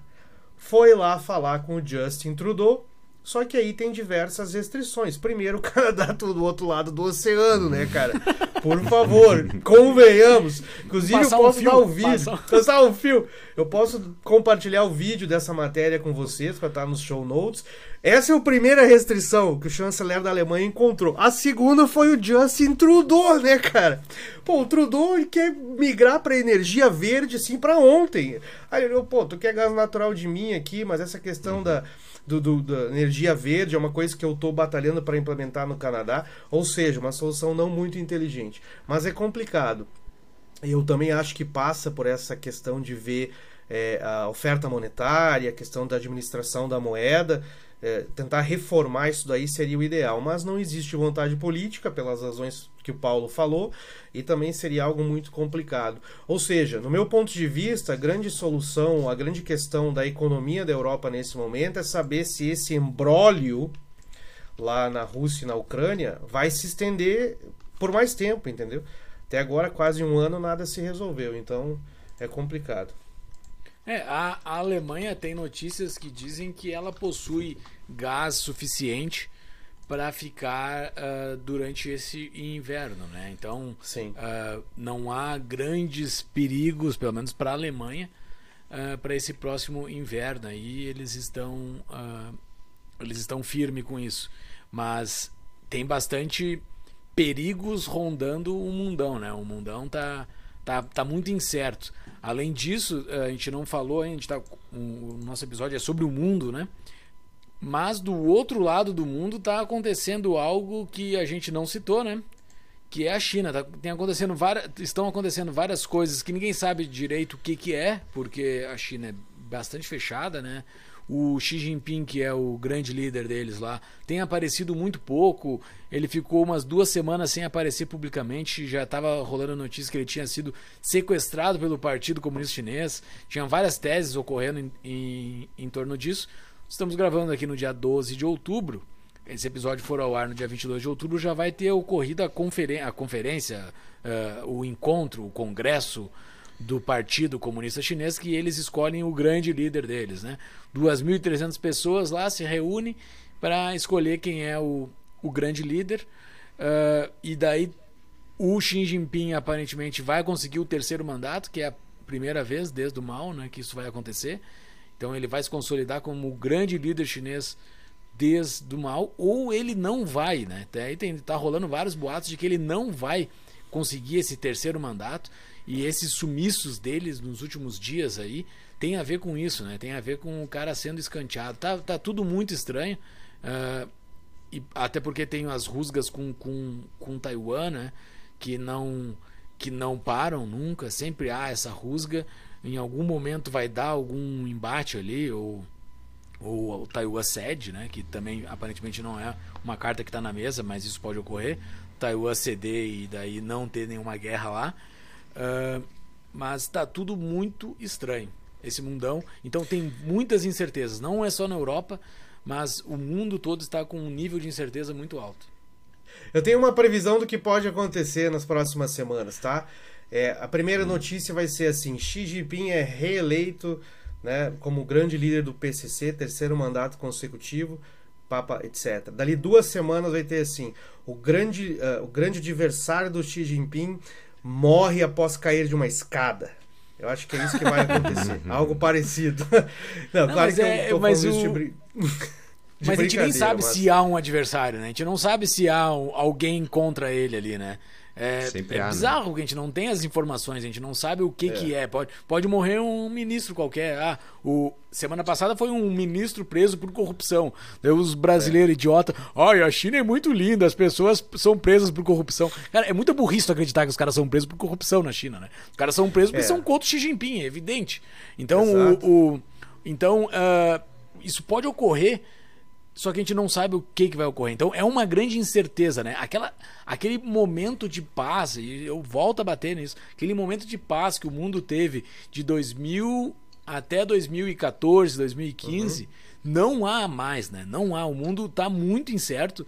Uh, não há transições, até a própria a coisa mais estável do mundo, que é a transição da rainha, né? A rainha faleceu agora, o, o, o príncipe vai entrar, ninguém tem confiança nesse príncipe. Até a coisa mais estável está instável, né? Então tem é, muita é... instabilidade no mundo. É, antes do Fux falar, que eu interrompi ele antes, eu acho que essa questão da China é muito importante, porque é, eu, eu, vejo assim que os, os, quatro grandes fatores que vão determinar aí de como é que o mundo vai se reorganizar economicamente pós-pandemia são a guerra da Rússia e da Ucrânia, com todos os seus efeitos em termos de energia para o mundo inteiro, essa inflação alta no mundo inteiro, principalmente nos países ricos e desenvolvidos, a mais alta dos últimos 40, 50 anos, é o segundo fator. O terceiro fator é o Fed, né? O que, que o Fed vai fazer? A gente sempre tem que ficar de olho no Fed. E o quarto fator é a China pós-Covid. Né? Um dos grandes motivos pelos quais as cadeias de suprimento foram estraçalhadas até durante e pós a pandemia foi a questão eh, do Covid lá na China. E eu noto que uma das razões pelas quais o Fed errou em dizer que a inflação era transitória nos Estados Unidos é que eles subestimaram o que a China faria depois do Covid, quando eu digo Covid, eu digo Covid 2020. Né? Porque a China implantou novos lockdowns, a política de Covid zero, horrível na China, isso teve grandes impactos na cadeia de suprimentos, na oferta de bens e serviços no mundo inteiro. Eu acho que o Fed não esperava que o Xi Jinping ia continuar essa, essa, essa política de restrição ao Covid. Então, e talvez seja por isso que ele está enfrentando alguns questionamentos na China, porque não há como negar que nos últimos 20 anos a China cresceu economicamente. Com crescimento econômico, as pessoas ficam mais informadas, né, ou tentam buscar informações fora da bolha, e isso gera questionamentos. Dentro da própria China pode estar acontecendo isso, inclusive questionamentos uh, em cima do Xi Jinping. Então, é muito importante ficar de olho no que, que vai acontecer com a China. Eu sei que a gente não tem muitas informações, mas parte dessas ondas de incerteza, que nem o Júlio falou anteriormente, com certeza vem de lá, né? Então tem que ver o que, vai acontecer aí. E fora desse, desse, das duas grandes potências né, atuais, que é os Estados Unidos e a China, que o movimento deles movimenta o mundo todo, né, qualquer coisa que ocorra para um lado ou para o outro mexe todo mundo, tem movimentos locais também muito, muito, muito diferente ocorrendo vi vendo o Oriente Médio, por exemplo, né? É, outra coisa do Trump aqui, trumpista total, né? Sou Bolsonaro, sou trumpista. o boné, cadê uh, o boné vermelho? O, é o Maga, Maga, o Maga. O o Trump fez várias pessoas apertarem a mão no Oriente Médio que nunca tu pensaria que, que apertariam a mão, que está refletindo até hoje. E o grande adversário que existia dentro do Oriente Médio aparentemente está perdendo força em decorrência da guerra da Ucrânia, né? Isso é um negócio bizarro, né? Porque a Rússia invade a Ucrânia, né? A Rússia aparentemente está perdendo força local porque ela não consegue dar conta de duas coisas ao mesmo tempo. A Rússia não é uma potência, né? A Rússia é grande, mas não é uma potência. Então ela está preocupada com a guerra. Então tudo que está acontecendo na volta dela parou de se preocupar. E aparentemente o regime do Irã perdeu muita força. Muita força com a queda da Rússia, porque a Rússia bancava algumas coisas ali que agora não está conseguindo bancar mais. Né? Uh, a história vai nos dizer o que de fato aconteceu ali. Mas nesse exato momento que nós estamos conversando aqui, as mulheres estão tirando o seu véu da cabeça, estão protestando na rua, estão sendo mortas e não param de protestar. É um negócio bizarro, assim, tá? É, é muito diferente o mundo de 2021 para o mundo de 2022. Estamos é. passando por muitas mudanças muito abruptas, assim. Mais bizarro que isso, não sei se o Júlio tem a mesma percepção, morando nos Estados Unidos, mas é mais bizarro do que isso que eu acho é a, o silêncio da esquerda norte-americana com o que está acontecendo no Irã. É, é, pelo que eu noto, principalmente. É, eu não aqui, vejo né? a mídia daqui, eu não é, acompanho. É impressionante. Tipo, ninguém comenta, ninguém fala nada do que está acontecendo no Irã. Mas concordando com o que o, o Júlio falou sobre a Rússia, eu vi um termo muito interessante num podcast de macroeconomia uh, que eu gosto de escutar, não me lembro do nome agora. Ok. Mas ele disse que a Rússia é um posto de gasolina com armas nucleares. Só isso. Tá? A Rússia não é uma grande economia, eles têm armas nucleares e tem né, a questão da, do gás, né? Só isso daí. E a economia russa acho que caiu 50% depois da guerra. Então, como o Júlio falou, realmente o grande financiador da, do, do Irã, ele. E de é, várias coisas ali na volta, é, né? Tipo. Uh, pouca gente sabe, mas em 2021 ocorreu uma guerra entre o Azerbaijão e, o, e a Armênia, se, se, eu, se eu não me engano, são esses dois países que entraram em guerra, que, o, que, o, que a Rússia estava bancando um, um dos lados, né? Eles entraram em guerra de novo esse ano e a Rússia não bancou. E daí os caras, os caras tá aí, aí, agora o que, que é. eu faço? Entendeu? É, tá, tudo tá mudando, tem vários arranjos mudando e é. a gente não sabe para que lado vai esses arranjos, né? Para que lado vão esses arranjos. Uma pausa para um anúncio rápido. Bitcoin é ouro digital? É moeda? É um ativo? Vai continuar se valorizando no longo prazo?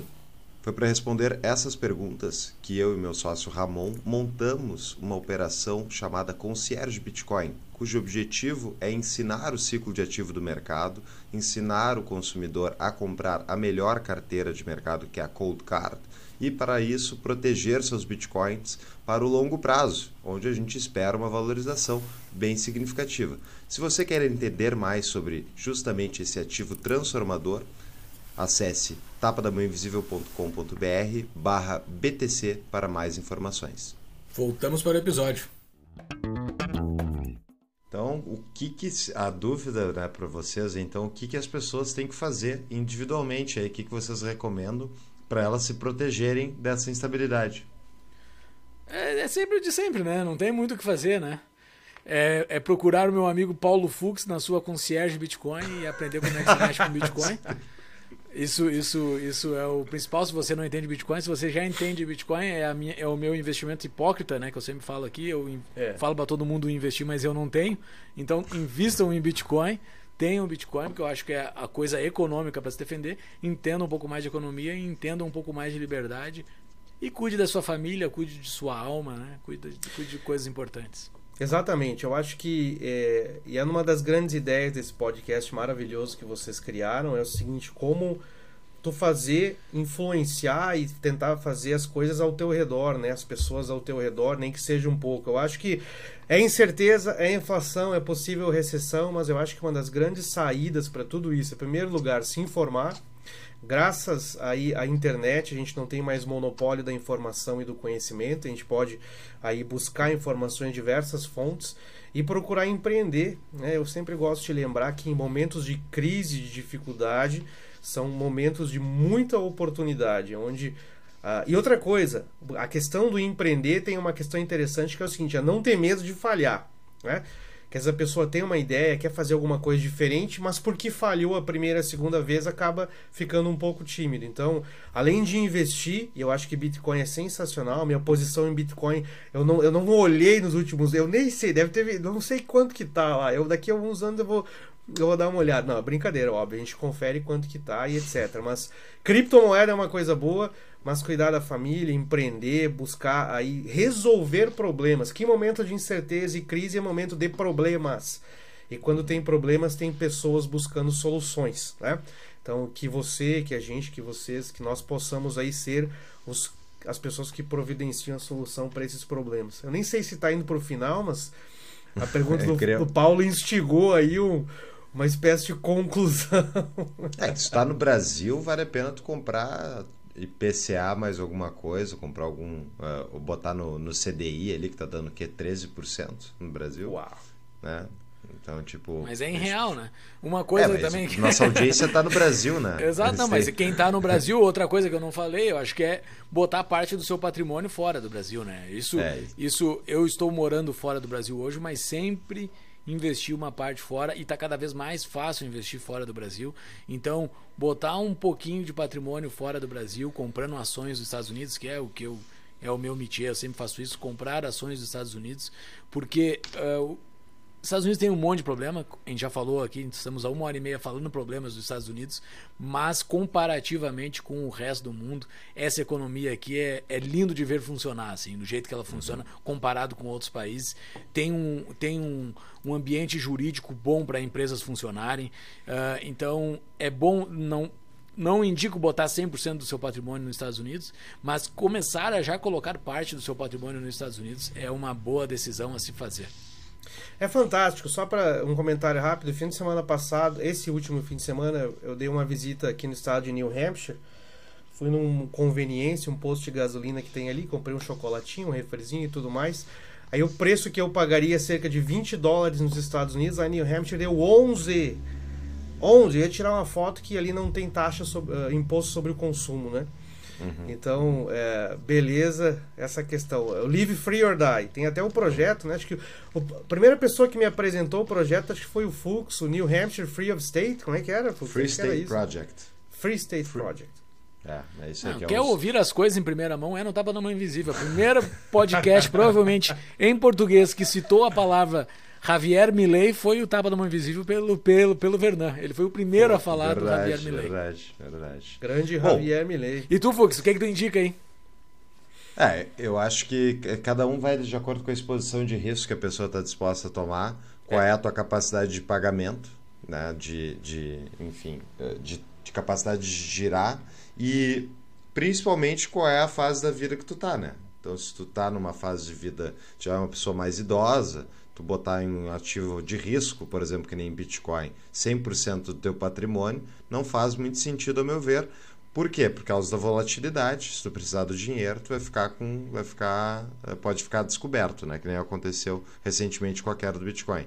Então, também outra coisa é que só invista naquilo que você minimamente entende ou tem gente qualificada para lhe ajudar, né? Tem assessores financeiros ah, sem parar aqui no Brasil, cresceu muito.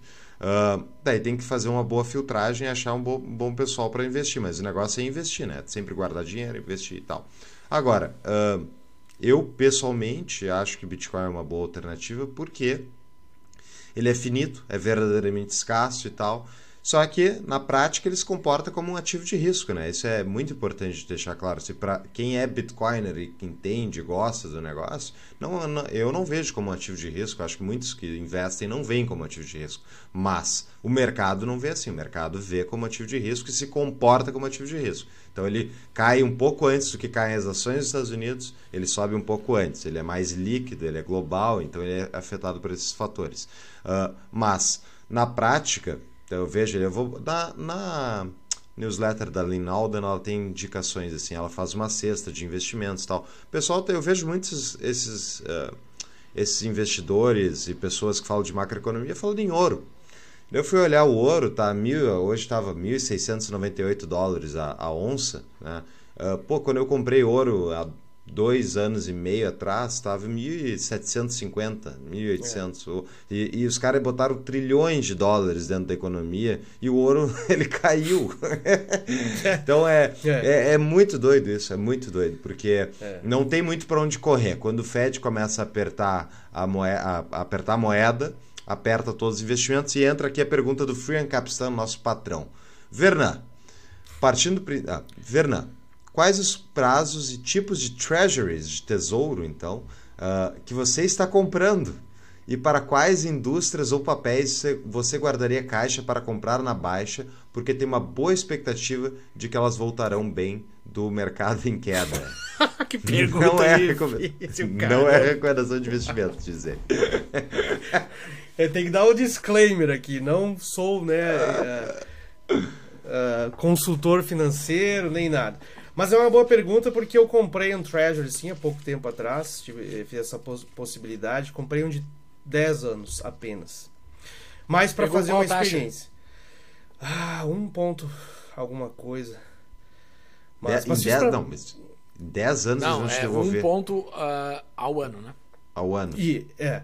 Exatamente. Fiz para fazer uma experiência, que eu nunca tinha comprado uhum. o Treasures americano, mas eu entendi a pergunta. Sim, é a né? primeira vez que está dando juros, né? Primeira vez que está dando juros esse ano. Exatamente. Então, Sobre qual é a outra pergunta? Investimentos no mercado? Ações. É, e para é. quais indústrias ou papéis você guardaria caixa para comprar na baixa? É, esse é um ponto interessante, assim, uma coisa que uh, se tu segurar a caixa agora, tu tá aí com dinheiro na mão uh, e tu vai investir, tu pode segurar esse dinheiro Sim. e sofrer com a inflação, vai, esse dinheiro vai perder valor, mas conforme as condições monetárias vão continuando a se apertar, vai, vai se abrir, vão se abrir novas oportunidades de investimentos e comprar coisas baratas. Então, uma boa ideia é tu guardar um pouco de, de caixa para justamente, se o mercado piorar, tu poder entrar comprando aquele Exato. ativo que é da sua preferência. Bom, eu vou ser sincero com, com o patrão, com o ouvinte. Eu não, os meus investimentos no mercado são mais investimentos de longo prazo, entendeu? Eu tenho investido especialmente em tecnologia, aonde eu confiro de tempo em tempo para ter uma ideia, né? Claro que a gente tem que sempre estar tá observando para ver para ver se aonde está indo. Mas eu não tenho assim agora um recurso sobrando esperando cair na baixa para investir. Então essa resposta aí eu vou ficar devendo. Não sei se o Júlio. Mas eu, mas eu, mas eu respondo dar. ela para ti. Uh, eu tenho uma carteira de ações aqui dos Estados Unidos que eu, que eu, que eu divido lá com os, com os patrões sempre trimestralmente que eu vou acompanhando os, os balanços das empresas. E daí ele, mas quem quiser saber qual é a minha carteira de ações, seja o nosso apoiador que eu divulgo lá no nosso, no nosso grupo de Discord lá. Uh, mas tem ação de tudo que é tipo, mas eh, mais concentrado em tecnologia, empresa geradora de caixa de tecnologia sem Exatamente. nenhuma, sem nenhuma uh, esperança de empresas que poderão produzir caixa. Todas as minhas são empresas que produzem caixa, e, mas tem em outros, em outros segmentos também. Isso não é uma orientação a investimento. Quem for entrar lá não é uma orientação de investimento. Eu só divulgo a minha carteira de investimento lá.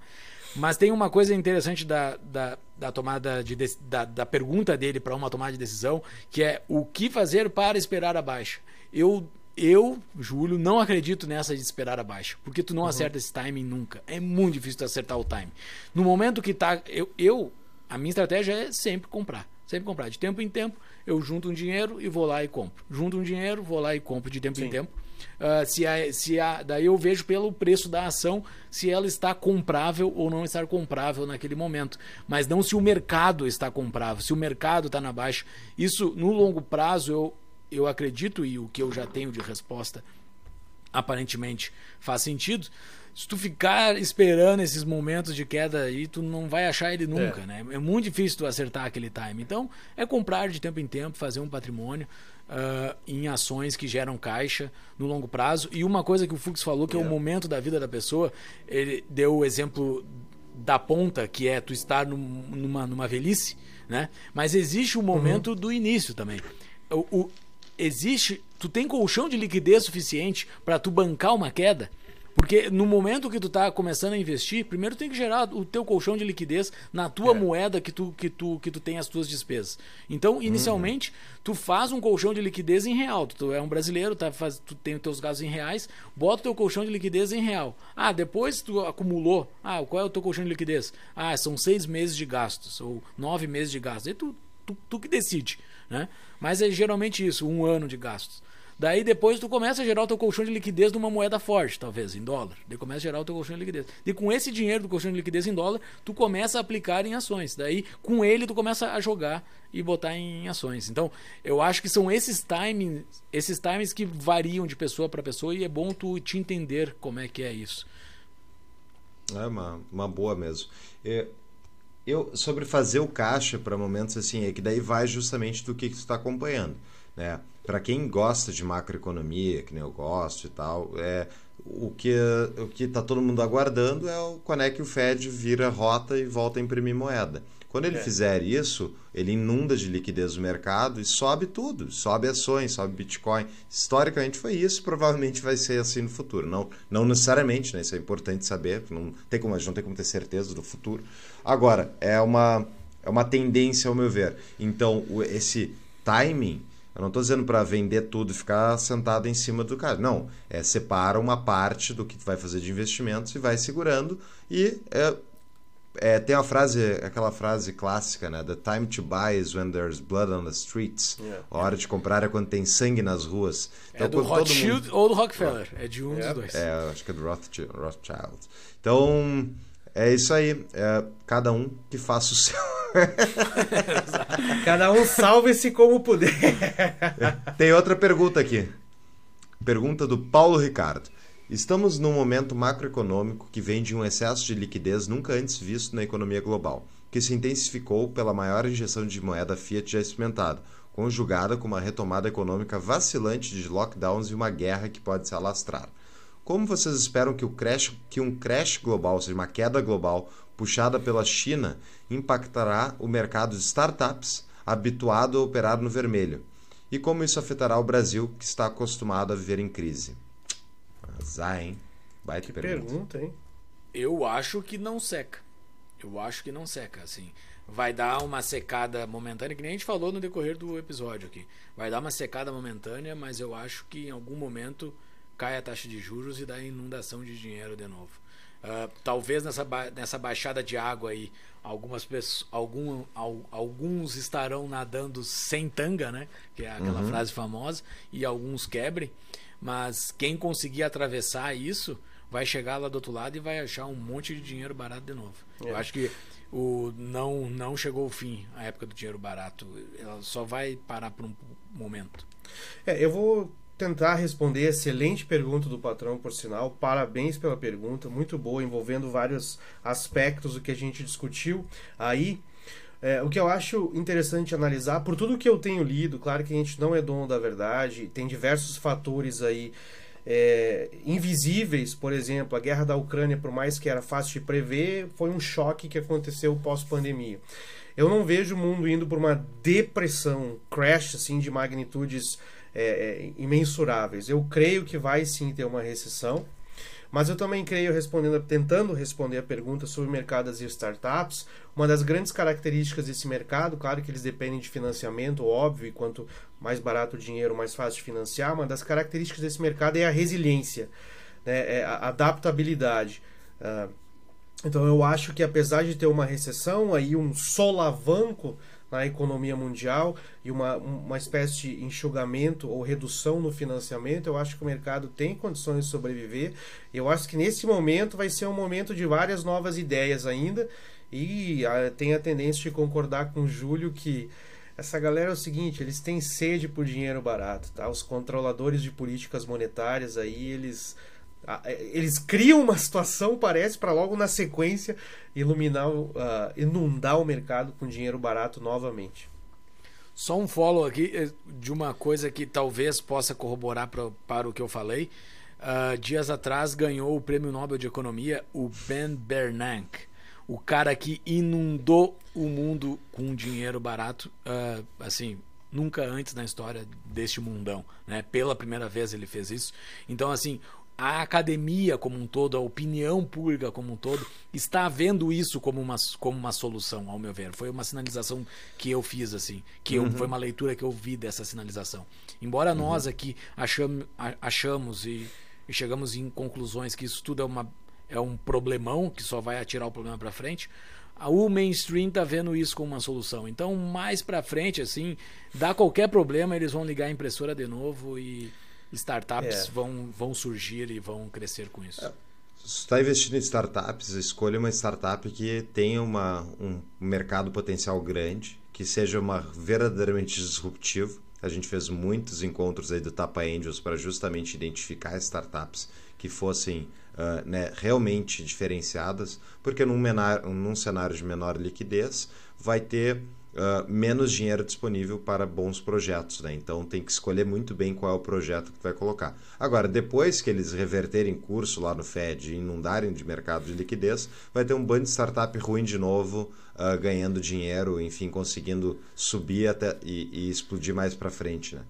E sobre essa questão do Bernanke, muito bom ponto, Júlio. Realmente o mercado discorda da gente, né? O mercado tradicional gosta desses bancos centrais inundando e inundando de dinheiro, fazendo reuniões secretas com banqueiros. Essa essa safadeza global, ela está intrinsecamente conectada ao financiamento estatal. Então, a ideia de tirar o Banco Central da equação significa tu diminuir a capacidade de intervenção dos estados na economia, significativamente. E para o mainstream econômico e político global, isso é ruim.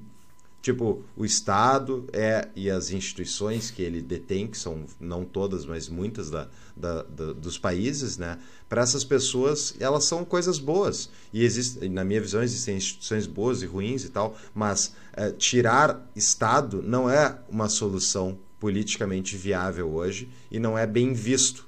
E é por isso que eles estão errados, de acordo Exato. com a nossa ideia, que a gente representa aqui desse lado. É, eu vou querer compartilhar, vou mandar para vocês aí, compartilhar no show notes sobre o Ben Bernanke, tá? Tem um artigo do Wall Street Journal muito bom, inclusive do dia 10 de outubro, bem recente, logo após ele ter compartilhado o Prêmio Nobel de Economia, ele mais outros dois pesquisadores.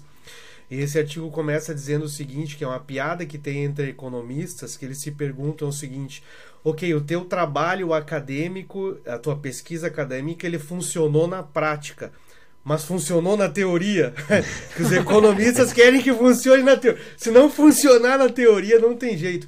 E o artigo é interessante porque é o Wall Street Journal, que é mainstream, um pouco mais para direita, mas é economia mainstream. E eles estão criticando Ben Bernanke porque ele, o trabalho dele não deu certo na teoria e também não deu certo na prática.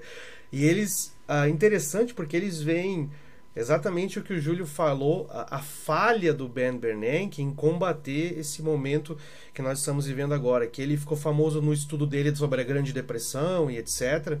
E a crítica do artigo diz o seguinte, que na cabeça do Ben Bernanke, ele vê a deflação como um problema muito mais sério do que a inflação.